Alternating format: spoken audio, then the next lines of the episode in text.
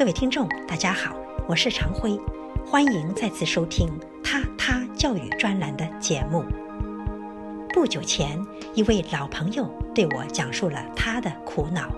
他说，他的外孙女刚满三岁，原本特别乖巧，而且很有艺术天分，但这半年以来，每晚不依不饶地大哭几个小时，闹得父母无法入眠。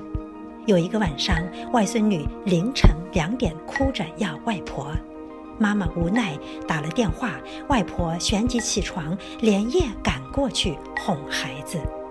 她说他们带孩子去了儿科和脑科，检查的结果一切正常。那么孩子究竟出了什么问题？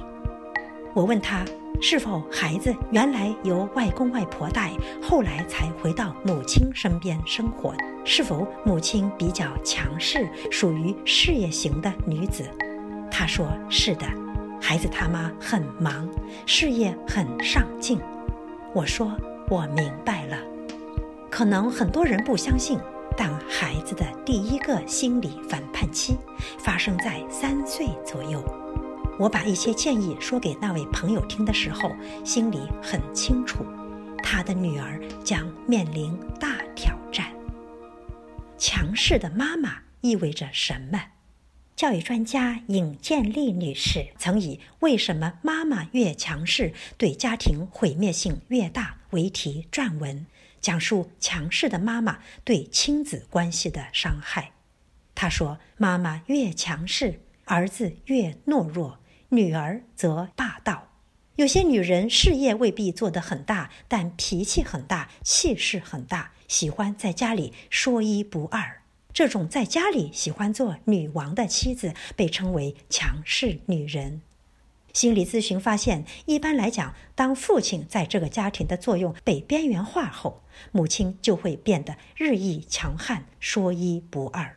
而孩子易于向同性父母一方形成认同，于是女儿向强悍的母亲认同，久而久之，女儿的性格也会更多强悍的味道。尹女士说，很多家庭中关系紧张的母女，往往就是性格相同的母女。厉害的母亲一定有个厉害的女儿。脾气暴躁的母亲也一定会把脾气暴躁的毛病遗传给自己的女儿。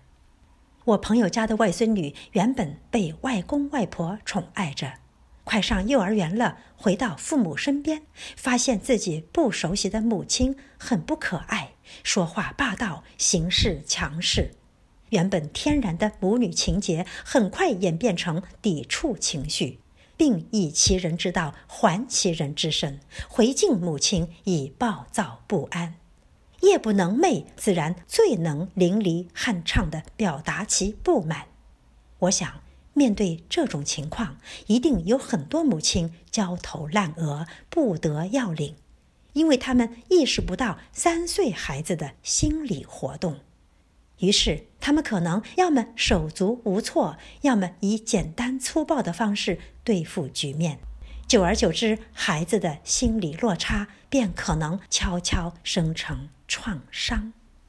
尹女士说：“强势的母亲有四大惯常行为，必须要听母亲的，凡事母亲说了算，严密监视小孩的一举一动，对其行踪和行为了如指掌。”小孩的一切活动得向他回报，必要时行为前还需得到许可。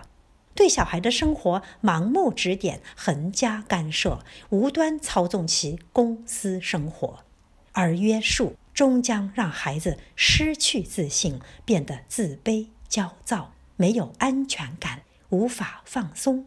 慢慢的，心理压力让他们疲沓，批评也不再能触动他们的心灵。有些孩子从此少了底气，对社交少了兴趣，对人生也无所谓了，可能最终是碌碌无为，荒度人生。妈妈强势意味着亲子关系的缺失，正如尹女士所言，强势的控制有时未必是以强势的语言和行为控制孩子的思想或情绪，而完全可能是温柔的强势关怀或甜言蜜语的强势控制。家庭幸福从亲子教育开始，而亲子教育从家长教育开始。